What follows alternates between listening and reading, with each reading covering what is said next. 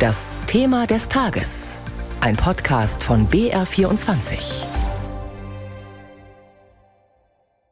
David gegen Goliath, der Kleine gegen den Riesen. Mit diesem Bild hat der ukrainische Präsident Zelensky seine Eröffnungsansprache bei der Münchner Sicherheitskonferenz begonnen. Zelensky war per Video zugeschaltet. Das Bild der ungleichen Gegner übertrug der ukrainische Präsident auch auf andere Länder. Der Krieg gehe alle an, die an die Freiheit glaubten, sagte er. Für uns alle gibt es keine Alternative. Wir müssen Goliath besiegen, der unser Leben zerstören will. Das betrifft uns alle, nicht nur David am Dnipro. Bundeskanzler Scholz war der Erste, der bei der Sicherheitskonferenz auf Zelenskys Rede antwortete. Er sprach ihm seine Solidarität aus. Lieber Volodymyr, wir hätten dich heute sehr gern in unserer Mitte gehabt. Denn die Ukraine gehört hierher an unsere Seite in ein freies, vereintes Europa. Für diesen Satz bekam Bundeskanzler Scholz viel Applaus von den Teilnehmern der Sicherheitskonferenz. Das Treffen hat heute Nachmittag begonnen. Für uns dabei ist unser Korrespondent Kai Küstner. Mit ihm bin ich jetzt verbunden. Herr Küstner, welche Botschaft hatte Zelensky an die SIKO?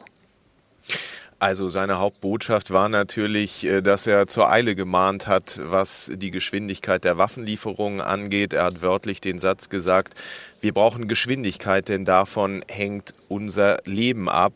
Und dann hat sich, äh, wir haben es ja eben gehört, tatsächlich dieses David gegen Goliath-Bild durch seine Rede gezogen. Er hat äh, gesagt, ähm, Goliath werde auf jeden Fall in diesem Jahr fallen. Sprich, äh, Russland wird diesen Krieg verlieren. Aber damit das passiert, dafür müsse die Steinschleuder des Davids, also der Ukraine, noch stärker werden. Das war also der klare Aufruf, wir brauchen noch schneller Waffen.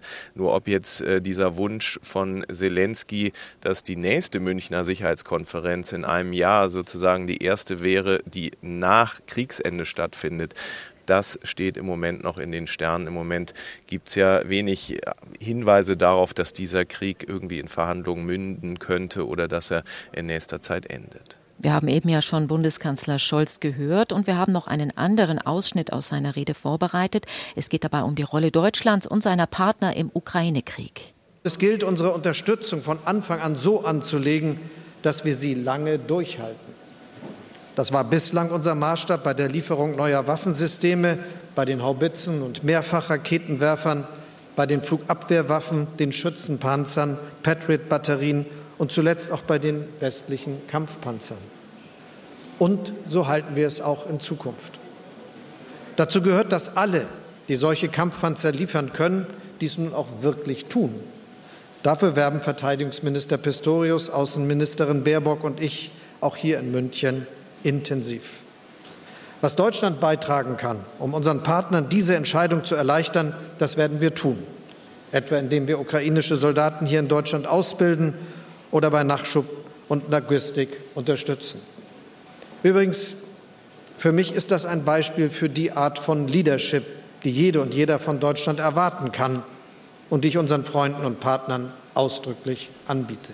Herr Küssner, Deutschland ist ja oft vorgeworfen worden, es solle mehr Führung übernehmen. Waren das die Sätze von Bundeskanzler Scholz, die die Verbündeten hören wollten?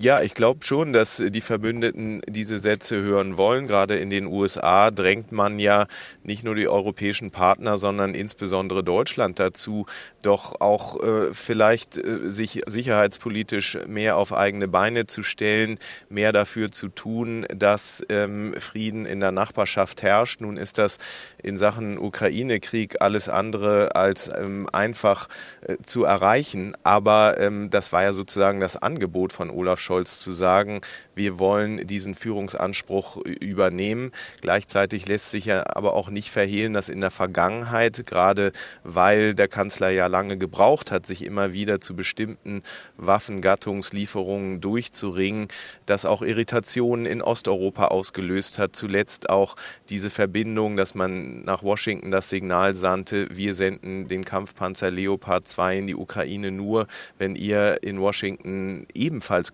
Kampfpanzer liefert. Das dass das auch da für Verstimmung gesorgt hatte. Also insofern vielleicht in die Zukunft blicken das Angebot, äh, da geloben wir jetzt Besserung. Die US-Amerikaner sind ja mit einer besonders großen Delegation vertreten in diesem Jahr. Viele US-Parlamentarier sind dabei, Vizepräsidentin Harris, Außenminister Blinken. Sie alle verlangen von Deutschland mehr Investitionen in die Sicherheit. Hat Scholz auch dazu etwas gesagt? Herr Scholz hat gesagt, dass man dieses berühmte NATO-2-Prozent-Ziel, also 2 Prozent der Wirtschaftsleistung in die Verteidigung zu stecken, dass man das gedenke in jedem Fall einzuhalten. Äh, diese Ansage hatte er in seiner Zeitenwende-Rede ähm, im vergangenen Jahr ja auch schon getätigt, aber das war jetzt nochmal die Bestätigung. Und was ich auch nicht uninteressant fand, ist, dass Frankreichs Staatspräsident Emmanuel Macron nochmal die europäischen Verteidigungsausgaben jetzt nicht für die NATO, sondern eher äh, im EU-Rahmen angesprochen hat und gesagt hat, da müssen wir massiv mehr tun. Er hat gesagt, noch vor Sommer äh, müssen wir da ähm, tatsächlich Investitionen tätigen. Also das hat doch hier, finde ich, schon aufhorchen lassen.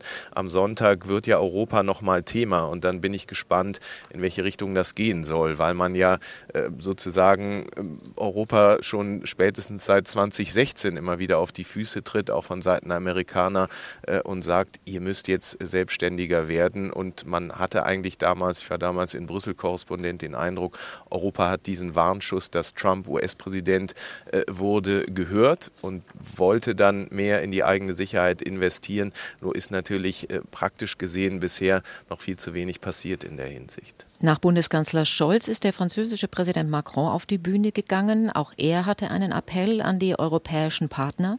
Wir sollten die nukleare Frage in dieser Krise mit berücksichtigen.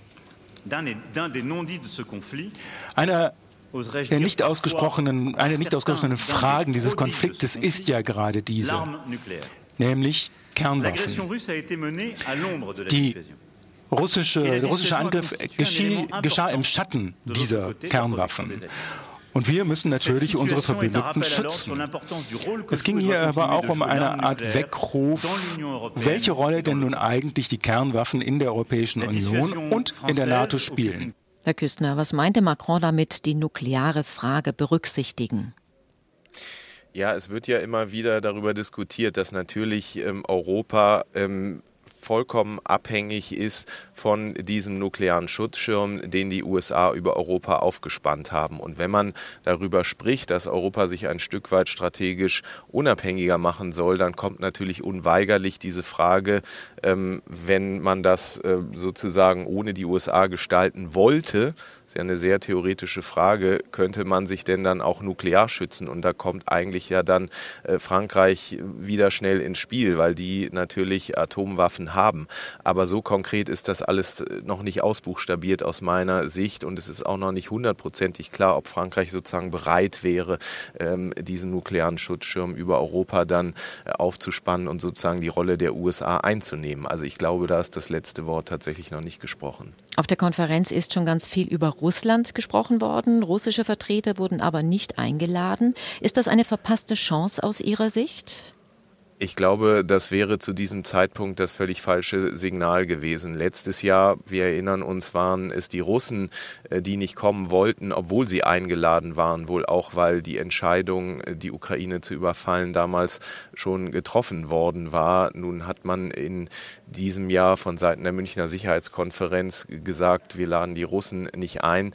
Und man muss ja auch realistischerweise sagen, die Hoffnung auf Frieden oder auf Verhandlungen mit Russland, die liegen tatsächlich in sehr weiter Ferne. Olaf Scholz hat gesagt, ich denke, es ist weise, sich auf einen langen Krieg vorzubereiten. Macron, der französische Staatspräsident, hat gesagt, es sei jetzt nicht die Zeit für Dialog. Also es herrscht hier tatsächlich äh, so ein bisschen der Eindruck vor, man muss Putin an den Verhandlungstisch zwingen. Ja, aber das geht nur, indem man die Ukraine unterstützt und äh, ihm militärisch dazu verhilft, Russland unter Druck zu setzen, sodass es gar nicht mehr anders kann, als zu verhandeln. Vielen Dank, das waren Einschätzungen von Kai Küstner. Er beobachtet für uns die Sicherheitskonferenz.